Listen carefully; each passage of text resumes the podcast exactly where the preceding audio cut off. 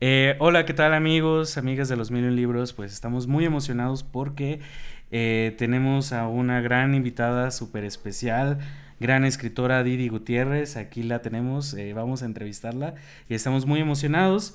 Ella pues es editora, periodista, escritora, ha publicado Las Elegantes, si lo estoy diciendo bien, Las Elegantes en Paraíso Perdido y ahora eh, está eh, con La Alegría del Padre en Alfaguara. Eh, grandes libros, grandes lecturas que ustedes los pueden conseguir con nosotros o en las editoriales independientes o en la que usted guste, ¿no? y pues bueno, es un honor estar contigo y bienvenida. Ay, no, muchísimas gracias Gerardo, qué gusto estar aquí en Los Million Libros, un proyecto muy lindo que que me gusta, ¿no? Que tenga su podcast, que tenga, que tengan su librería virtual, esperemos algún día sea también física, en fin, y que esté conducido este programa por gente tan talentosa como ustedes. Ay, muchas gracias. Eh, pues bueno, vamos a empezar con las preguntas que sobre todo van a girar mucho en la novela, bueno, ay, le enseño como si la vieran ahorita aquí, ¿no? Pero La alegría del padre eh, publicado el año pasado, no muy reciente, pero creo que tiene un futuro muy largo.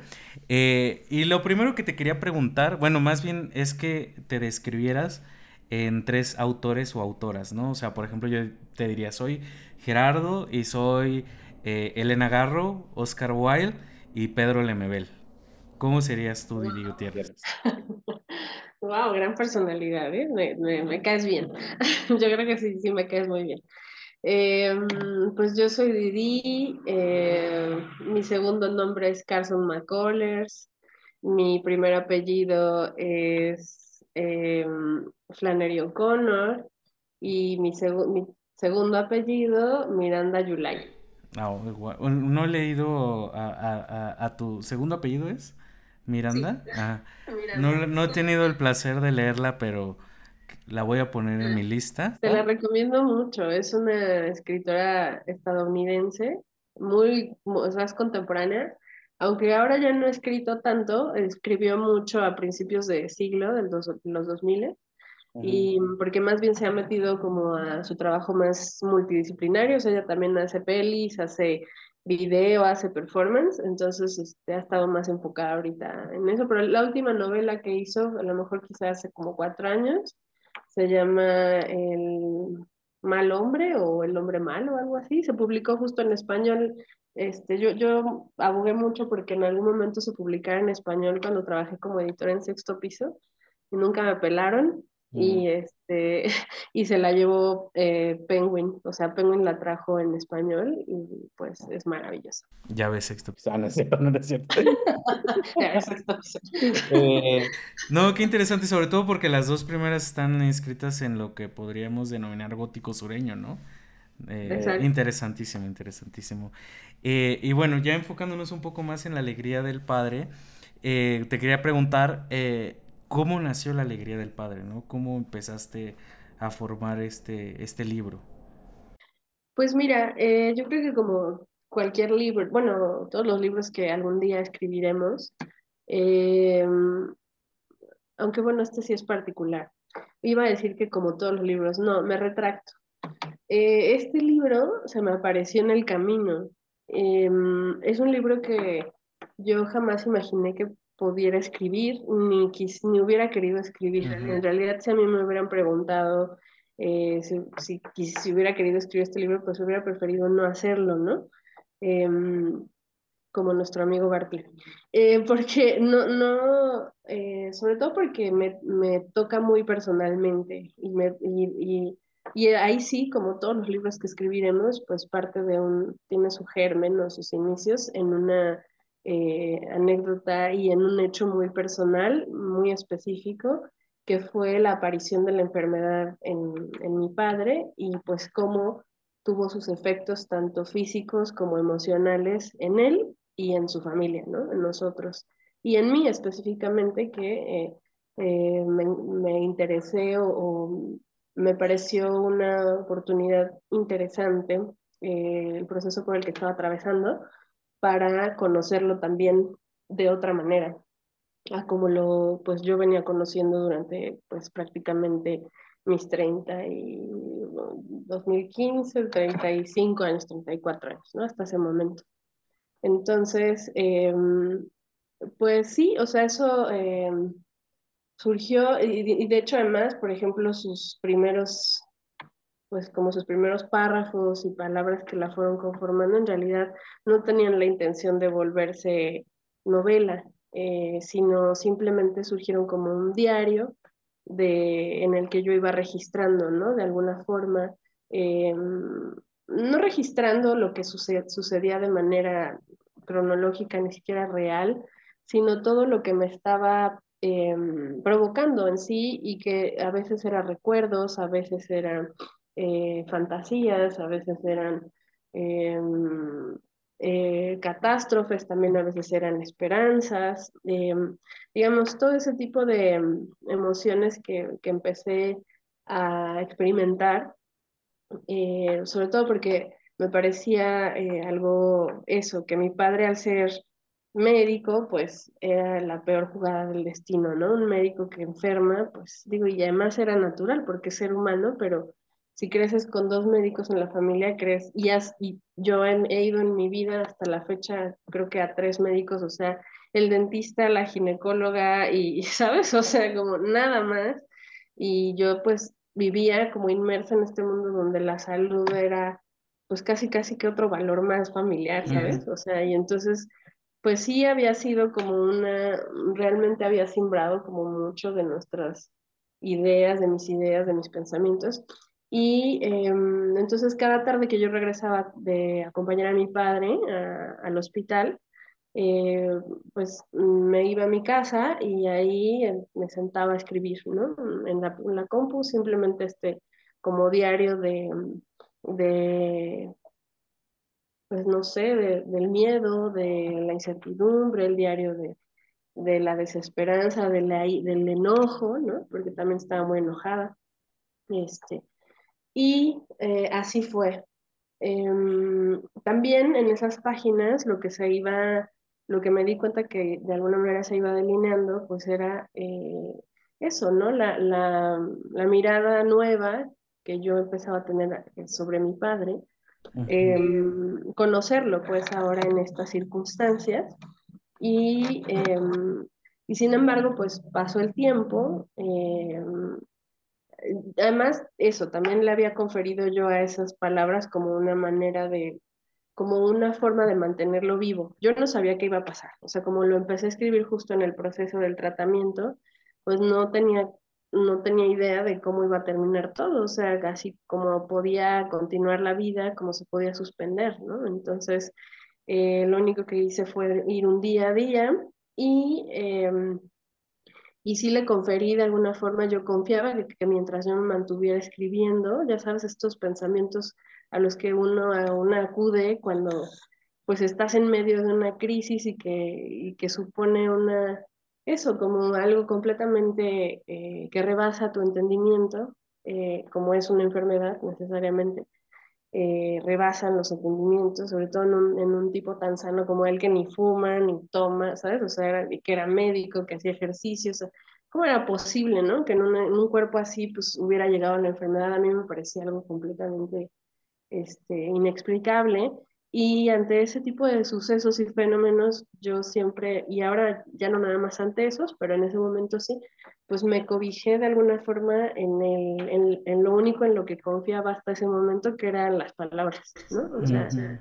eh, y, y, le conferí entonces a eso, o sea, que iba escribiendo una, una forma de mantenerlo vivo. O sea, yo dije, seguro, si yo sigo escribiendo, sigo escribiendo a diario, si mi papá va a, salir, va a salir de esta y va a seguir vivo.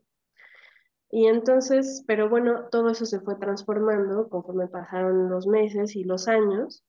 Eh, eh, lo operan, eh, aparentemente está fuera de peligro, pero regresa el cáncer, entonces pasan los meses era un, era un ir y venir y entonces este, yo ahí en ese momento también pensé, bueno, pues si esto sí de alguna forma estos meses me ayudó a que se mantuviera vivo, ahora necesito, eh, ya vi que el cáncer puede regresar, ¿no? Entonces, eh, que es un peligro real, y pensé un poco como eh, darle ahora lo que iba escribiendo eh, una, un carácter hasta como de manual para aprender a sobrellevar el duelo, ¿sabes? O sea, entonces el libro se fue convirtiendo, o sea, más bien no el libro en sí, porque todavía no era novela, sino eran estos textos nada más, se fueron, no fueron adquiriendo características muy distintas conforme pasó el tiempo. Eh, y así pasaron los años hasta que también afortunadamente mi padre recupera la salud, y, pero, pero así como recupera la salud, eh, entran a robar a mi casa un día y se llevan todo lo que yo había escrito hasta ese momento. Entonces, eh, pues vamos, me quedé sin nada, me quedé, bueno, me quedé con todo, que fue mi padre, me quedé sin nada de esos días, que, que ahora que lo pienso, ¿no? En retrospectiva digo, pues también estuvo bien, o sea, fue como fue como nos, se llevó todo, ¿no? Se llevaron el texto y se llevó también la enfermedad, ¿no? O sea, fue como se fueron todo lo que ahí estaba y estuvo bien, aunque al principio me costó mucho trabajo elaborarlo, por supuesto, porque pues imagínate, ¿no? No era cualquier cosa todo lo que había ahí. Me sentía obviamente expuesta, me sentía eh, sin nada, ¿no? O sea, despojada completamente de una parte de mi vida que había registrado de alguna manera ahí. Y entonces lo que sí es que se fue delineando, yo lo que más recordé, o sea, en un ejercicio más como de memoria eh, y de, pues sí, como de intentar recuperar algo, eh, lo, lo, único que me venía a la cabeza siempre, al recuerdo, pues era la imagen de mi padre, eh, como un, una persona, un individuo, un señor, en, en, México, ¿no? Que era un papá y que en esas páginas que yo había escrito había sido y ha sido un papá amoroso y cuidador. Y entonces dije, qué extraño personaje en México. y yo creo que ya en sí es un personaje de ficción, o sea, no... Eh, y entonces dije, voy a hacer una novela con ese personaje de ficción porque porque ya está hecho prácticamente, ¿no? Y ese fue como ya la, la pauta que yo asumí, o digamos, el, sí, el, el, el, el, disparo de inicio, digamos, de lo que pensé que podía convertirse en una novela. Pero eso ya ocurrió, pues, años después de todo, ¿no? O sea, esto empezó en el 2015 y yo me roban en 2018, entonces en 2019, en 2000, todo 2018 2019 hasta 23, porque todavía el año pasado hice la última corrección con mi editor antes de publicarse, pues estuve trabajándolo ya como libro en 2018, ¿no? Como una novela. Y eso pues obviamente me permitió ver muchas cosas que no existían evidentemente en esos papeles iniciales, ¿no?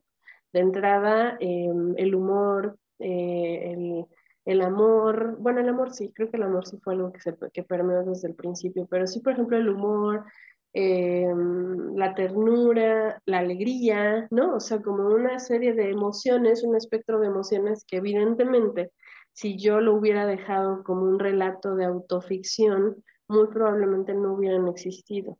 Pero a la hora en que decido eh, pues abocarme a escribir un libro de ficción, una novela, eh, pues me permite despegarme, o sea, hacer un, pues sí, un ejercicio de desapego de personaje, de creación de personaje y de atmósferas y de situaciones que definitivamente pues mm, ya no tenían del todo que ver conmigo, aunque necesariamente siguen teniendo, sigue, o sea, siguen estando estrechamente relacionadas con mis emociones, sobre todo. Quizá eh, los hechos ya no son lo que, algún, lo que fueron en realidad, pero lo que sí quedaron y quedó en el libro para siempre fue las emociones que, que estaban eh, invadiéndome a cada rato en esos momentos y que siguen invadiéndome hasta la fecha, ¿no? Yo creo que enfermedades de ese tipo eh, tan misteriosas, tan extrañas, ¿no?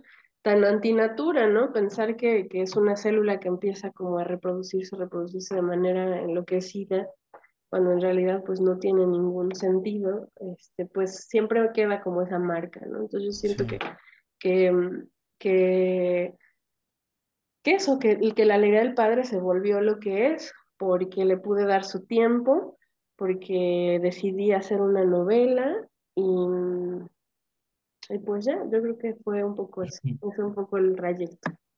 Sí, fíjate que a pesar de que bueno, nos cuentas este episodio de que terminó, terminaron robándote tus manuscritos, eh, yo siento que sí conserva como esa, eh, eh, ese sentido de diario, ¿sabes? O sea, sobre todo creo que en la segunda parte, ¿no? O sea, cómo vas relatando como tu encuentro, tu redescubrimiento, bueno, más bien el personaje, el redescubrimiento con el padre, ¿no? O sea, volver a empezar. Y que fíjate que yo pensaba mucho cuando lo estaba leyendo que es como una inversión de, de papeles, ¿no? Al principio cuando mm. son los padres quienes te cuidan, te protegen, eh, pues hacen las cosas que hacen los papás.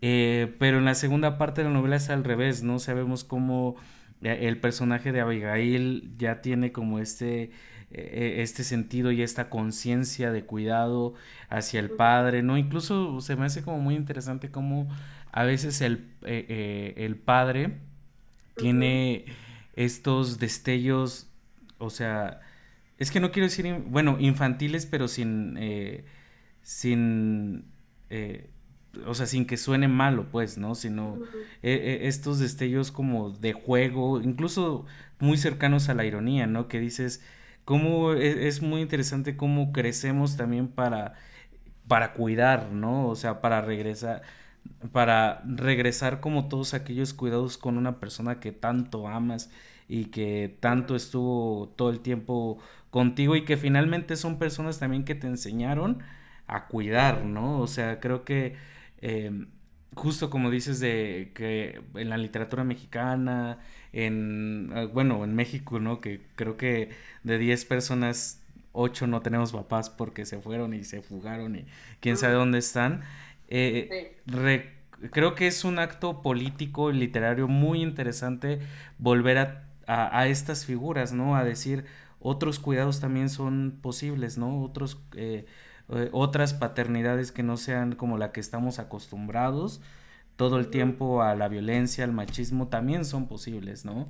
Y creo que este libro que llegue como a, a, padres, este, a familias para decir, no tengo que repetir patrones que nos, que nos tienen acostumbrados, sino que también, ¿no? También es, es muy hermoso cuidar, ¿no?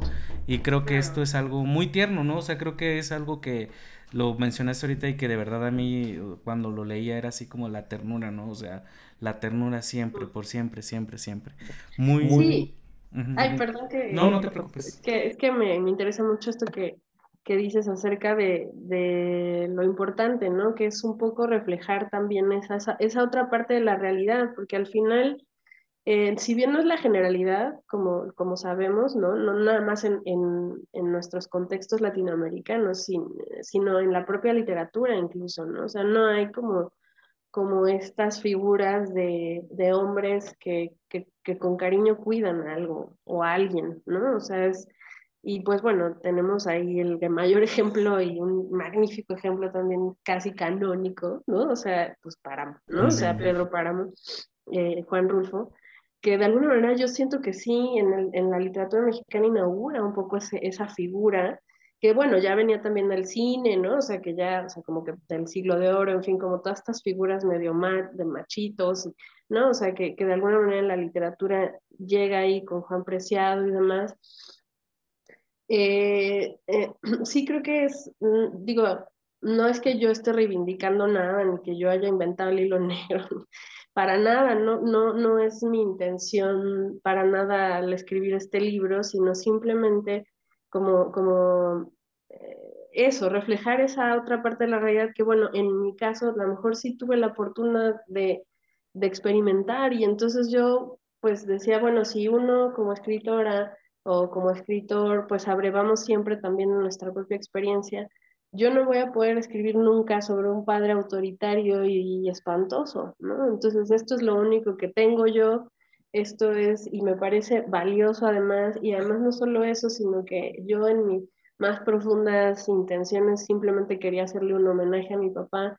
Eh, no, nunca, este, incluso cuando yo mandé, o sea, cuando yo estaba escribiendo el libro y decía, ya como novela, pues, o sea, decía, yo dudo mucho, así dudo mucho que alguien me la quiera publicar, o sea, es algo tan, tan raro, tan, o sea, como tan, tan a lo mejor inverosímil, ¿no? O sea, que van a decir esto, ¿qué? O sea, no es cierto, no sé en qué, qué mundo vives, ¿no? O sea, porque realmente esto no puede ser.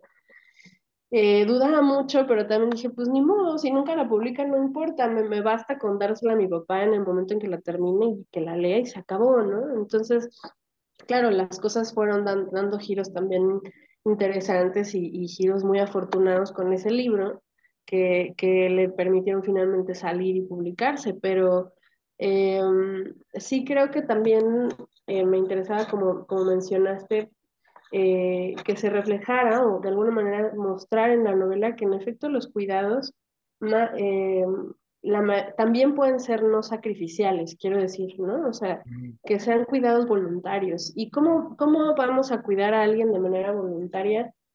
Pues cuando a lo mejor también hayamos recibido ese cuidado de esa persona, o sea, que haya sido algo recíproco, quiero decir, ¿no? Entonces yo lo que intenté un poco es mostrar esa relación entre un padre y una hija, que el padre, pues, como pudo y como quiso, cuidó a la niña, ¿no? Y cuidó a su hija durante esos 18 años de su vida.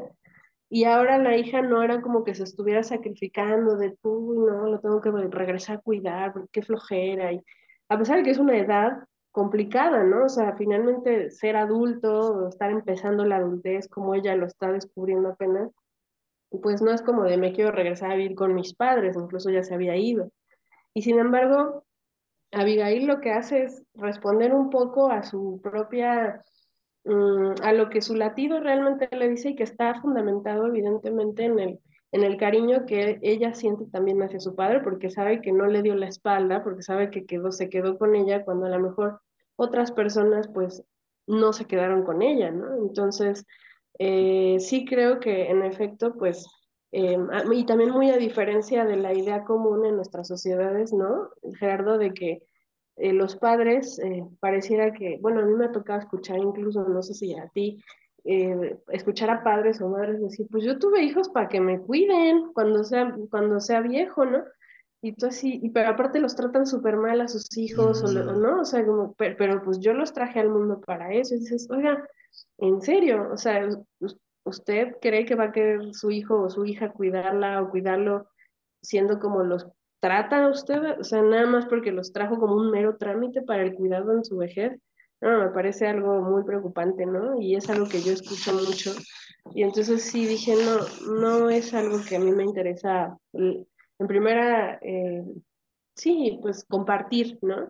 Y si va a ser mi primer libro, eh, sí quiero que eh, eso, que sea algo Em, si bien no es la primera novela que escribí, porque no es la primera, pero sí es la primera que publico y entonces eh, sí decidí que, eh, no quiero decir que yo decidí que se publicara, porque no fue así, sino fueron una serie de factores que también concluyeron para que sucediera, pero sí creo que finalmente moverla eh, y darle ese lugar en, en, mi propia trayectoria, pues, de, de ser la primera, en efecto, como también bien has dicho, es un, es un gesto político voluntario, ¿no? Es un gesto político de, esta, esto es en lo que yo creo y creo que sí hay y creo que esta otra parte también existe y vale la pena hacer literatura, o sea, explorarlo literariamente y ver cómo se comporta también desde un imaginario eh, eso, ¿no? De, eh, literario.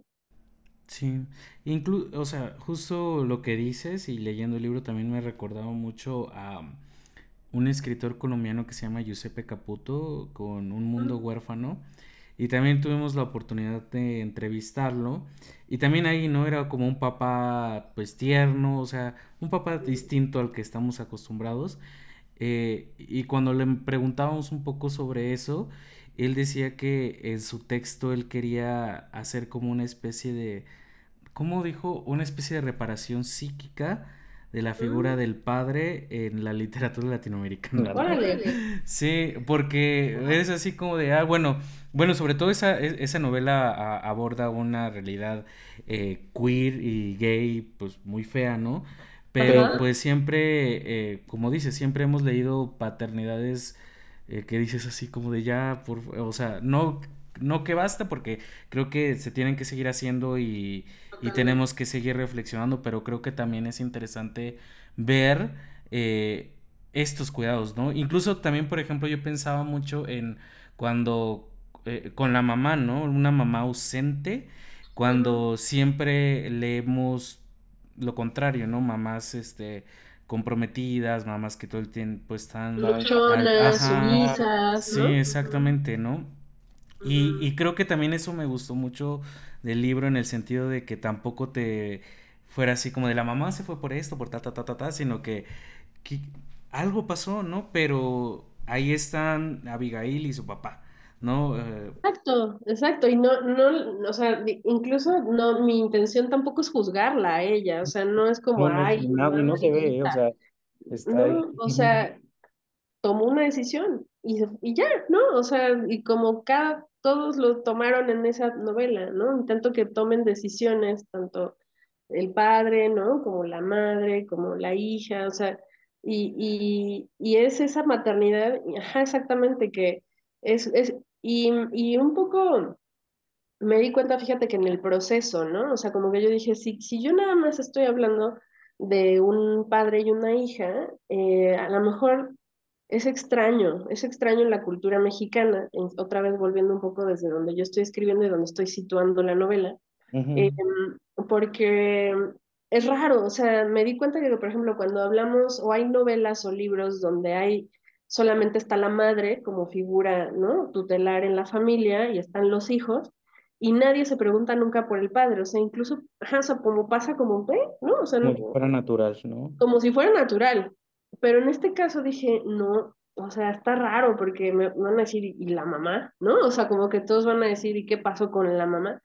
Y entonces dije, ok, pues sí es importante que la mamá eh, adquiera también un, un, pues un papel como, como hasta fantasmal a lo largo de toda la novela, porque finalmente también su ausencia de alguna forma eh, configura todo lo que les ocurre a estos personajes que sí están, ¿no? O sea, ella no está, pero, pero, pero está de alguna forma en, las, en lo que les pasa y en cómo ellos van a configurar su vida a partir del momento en que se marcha, ¿no?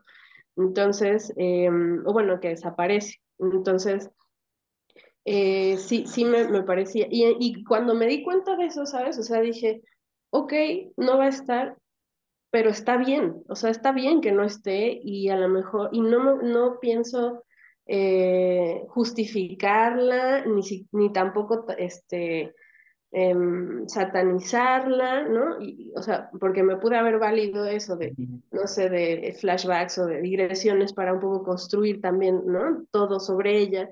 Y dije, no, no, o sea, simplemente no está, tomó la decisión y a partir de ahí, esta es la, la vida de los que sí están y de los que se quedan. ¿no? O sea, una novela más como de la presencia que de la ausencia, ¿no? Me interesaba Mm, sí. desarrollar. Justo eso es lo que ahorita estaba pensando que tu libro es contradictorio, pero en el buen sentido, porque sí, o sea, porque justo habla mucho como de la ausencia, de los vacíos, eh, como de estas carencias, ¿no? Que hay en, dentro de la familia, porque creo que aunque haya una familia completa, etcétera, siempre están presentes estas cosas, ¿no? Pero a la vez es también una novela que tiene mucho cariño, ¿no? Mucho amor, o sea, eh, a, a eso me refiero con contradictorio porque eh, va ahí, ¿no? Como tejiéndose entre lo vacío y, y- y no sé si decirlo como lleno o, o esta parte cariñosa y tierna y es como una trenza como muy interesante que creo que también los personajes están reflejados en esas dos cosas, ¿no?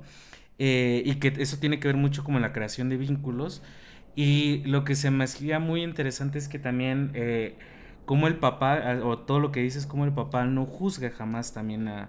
O sea, como que tampoco le dice a, su hija, ¿sabes? Oye, tu madre es tal o ta ta ta ta ta, ódiala, ya sabes, ¿no? Rencores, etcétera, sino eso es como, como dices, ella tomó esa decisión y mm, a enfocarnos solamente en el vínculo que estamos creando.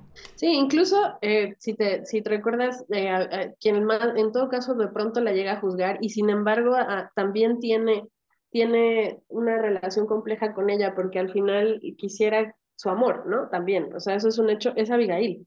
Cuando Abigail le dice un poco al papá así de, oye papá, ódiala, un- o sea, odia a alguien, por favor, en- ¿no? O sea, ya, ¿no? Cuando le empieza a contar lo de la mano, de que la- la- lo lastimó con, con- cuando estaba revisando el Ah, sí, motor y sí, bla, sí. bla le dice, mamá, o sea, te quería volar la mano, odiala. Y ella así dijo, no, no, o sea, cada quien intenta hacer lo mejor que se puede en la vida, ¿no? Con lo que tiene y pues nada, o sea, es como que sí, yo, yo quería eso, o sea, que, que el padre no fuera tampoco el típico padre o la típica madre de tu papá es horrible o tu mamá es horrible porque no está, ¿no? O sea, somos adultos, eh, yo sentía que ellos como adultos eh, en su pareja de alguna forma, eh, pues eso, o sea, se habían separado y, y, lo que menos querían también era esta cierta como violencia para afectar a, a los hijos, ¿no? Bueno, en este caso a la hija, Abigail.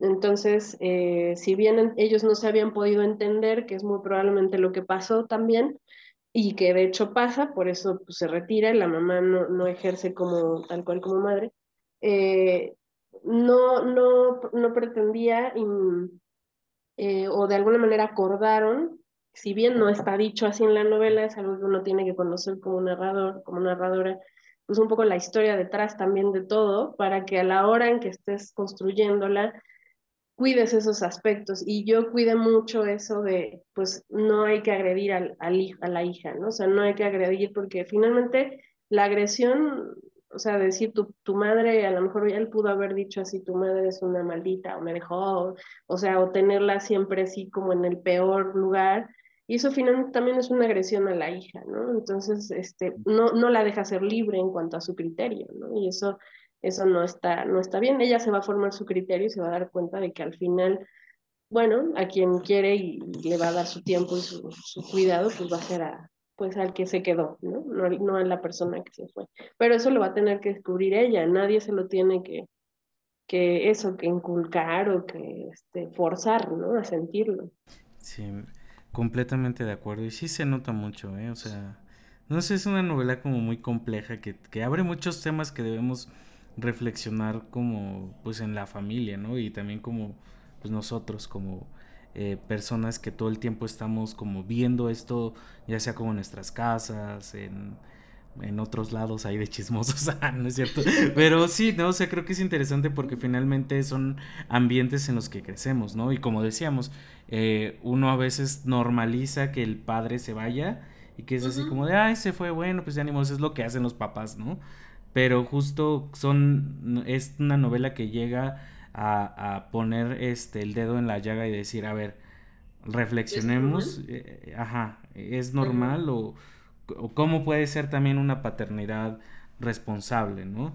Eh, pues, bueno, ya nos contaste un poco sobre eh, un, eh, el, día, el diario que llevabas con, cuando estabas escribiendo el manuscrito, pero quería preguntarte respecto a eso como, eh, bueno, ya posteriormente a cuando ya te pusiste a escribirlo, a planearlo como una novela, si tenías como alguna rutina, horarios, hábitos, o decías así como, no sé, eh, lo voy a escribir cada fin de semana, o en la mañana, en la noche, o cómo, cómo era tu rutina de escritura en La Alegría del Padre. Estuvo muy curioso porque eh, hubo un momento, eh, fue una rutina un poco variada, o sea, como que no, no se mantuvo, contradictoriamente a la, la, rutina que implica continuidad, esta fue un poco variada, sí mantuvo cierta continuidad por periodos, pero pero sí, va, sí, sí cambió realmente, sobre todo porque fue un, tiempo largo, pero me gustaría sobre todo resaltar un,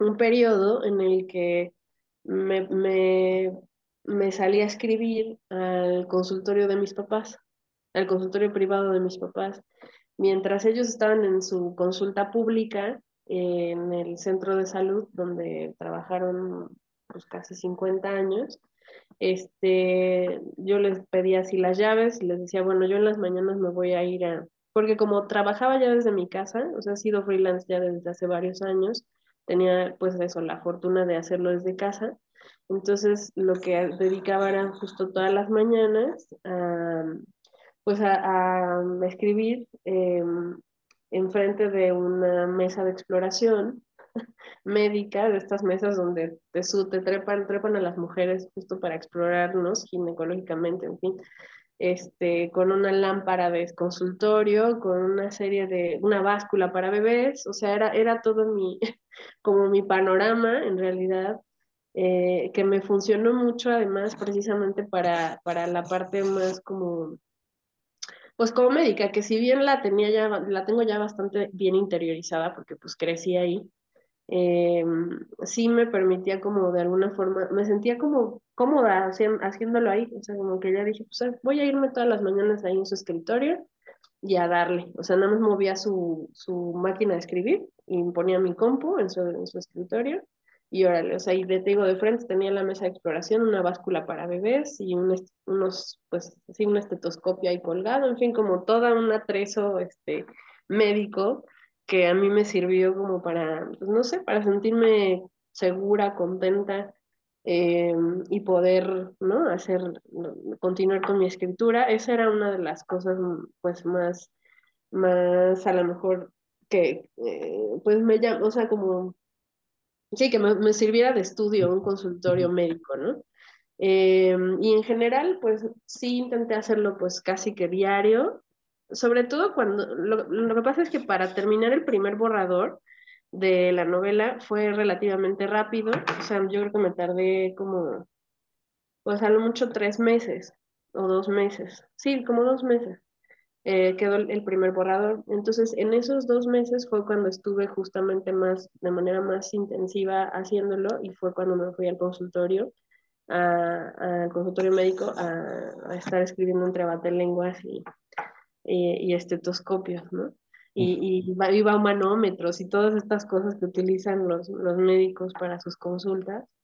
Em, y ya después, pues en el tiempo, realmente, por eso te digo que ya varió, porque eh, pues cuando viene el periodo de corrección, pues no es un trabajo cotidiano. De hecho, yo cuando, cuando termino ya la novela en dos meses, la dejé descansar todavía prácticamente un año, o sea, no la volví a, tomar, porque, porque sí me gusta un poco como darle al aire, o sea, una vez que ya la terminé, darle un aire relativamente largo, o por lo menos sí de un año, en donde yo pueda mirarla con otros ojos al volver, ¿no? Y empezar ya como unas correcciones más profundas. Entonces creo que eso, creo que por lo menos en, la primera hechura, que fue esa, pues fue en un consultorio médico.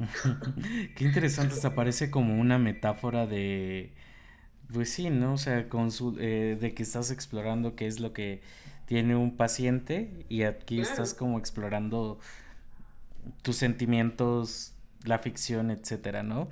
Y bueno, ya como para ir cerrando, eh, tienes, eh, bueno, nos puedes dar como, ah, bueno, quienes nos estén escuchando, tres recomendaciones de libros que digan así, uy, estos libros los tienen que leer, tres. como Que tengan que ver con padres e hijos. No, o sea, así como de, oigan, lean este libro porque es una chingonería. Ah, ok, ok. Em, pues, bueno, sí, sí voy a recomendar uno que me gustó mucho, que es de un, también porque es rara la bibliografía de padres e hijas, o sea, de padres e hijos sí hay, muchísimo, pero, perdón, de padres e hijas no encontré mucho, la verdad, en el camino. Y hay una, hay un librito que me, que, que me gustaría recomendarles que se llama Em, otro tipo de música, creo que sí es otro tipo de música, que em, la autora es Colombina Parra.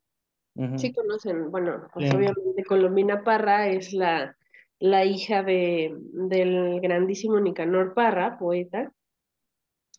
Eh, y en este libro me gusta mucho porque, eh, sobre todo, cómo comenzó, ¿no? O sea, como de que pues ella estaba muy peleada siempre con sus, con, con sus padres, obviamente como toda adolescente hasta los 13 años estuvo peleada con ellos, y luego un día se le ocurrió ir así a un recital de, de Nicanor y lo escuchó diciéndole un fragmento de un, creo que el poema se llama Soliloquio, ay, no me acuerdo completo, pero es Soliloquio, algo, y, y de, uno de los versos decía así como, eh, la vida, lo voy a recitar igual de manera muy grosera y muy, muy prosaica, pero decía algo así como que la vida no tiene sentido, ¿no?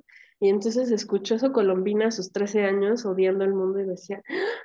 ese ser, ese ser es mi padre y está hablando de que algo tan real como que la vida no tiene sentido, ya me voy a, así, cambió completamente su, su percepción de, de Nicanor y a partir de ese momento se volvió su gran fan, ¿no? Entonces, este libro, precisamente otro tipo de música, es un poco como, como está hecho de aforismos y de textos muy breves, donde eh, de alguna manera narra como episodios, pequeños episodios con, con su padre, ¿no? Entonces a mí me encantó, o sea, me parece algo, un, un trabajo muy hermoso, además muy ligero, o sea, y sin embargo no poco profundo, ¿no? O sea, es bastante profundo, cada uno de sus aforismos son, son muy interesantes, además Colombina tiene una banda, creo que de música, entonces también su personaje me, me, me cautiva mucho.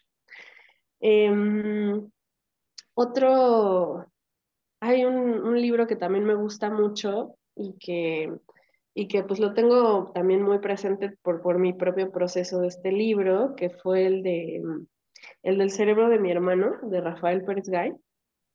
No sé si lo, lo conozcan, pero bueno, es, un, eh, es una especie como de crónica literaria de, de los últimos días de José María Pérez Gay, que es su hermano un intelectual y diplomático mexicano que un día, pues, eh, de pronto deja de moverse, deja de hablar, deja de leer, y entonces, pues, lo que hace Rafael es un poco eso, como, eh, pues, ver, vierte ahí, ¿no? En esas páginas todos esos efectos de lo que eh, de cómo el cerebro de su propio hermano, que era todo, o sea, porque era un tipo de ideas y un tipo de, de eso, súper intelectual y, ¿no? Así súper tremendo, deja de funcionar, ¿no? Entonces, eh, pues a mí los temas médicos me apasionan. Entonces, ese libro es, también no está abordado ni con términos médicos ni nada. De hecho, nunca sabemos bien a bien qué le pasó a José María Pérez Gay con, con su enfermedad, pero sí sabemos que perdió funciones de manera casi vegetativa, de, de un, o sea, como de manera paulatina y en poco tiempo. Entonces a mí todo eso me estremece mucho y, y, está narrado también de una manera muy ligera, pero, pero muy conmovedora. A mí, a mí los libros de llorar me gustan y entonces este es uno, uno de ellos también. ¿Y qué otro? ¿Qué otro? Déjame ver alguno que, que sea fundamental en mi... Pues sí, que me guste mucho, ¿no? O sea, déjame pensar rápidamente. Eh, bueno, pues el Gran Gatsby, ¿no? Sí. A mí, para mí es, es igual, a mí Fitzgerald es uno de mis escritores preferidos, como habrás notado mi gran influencia gringa, lo siento.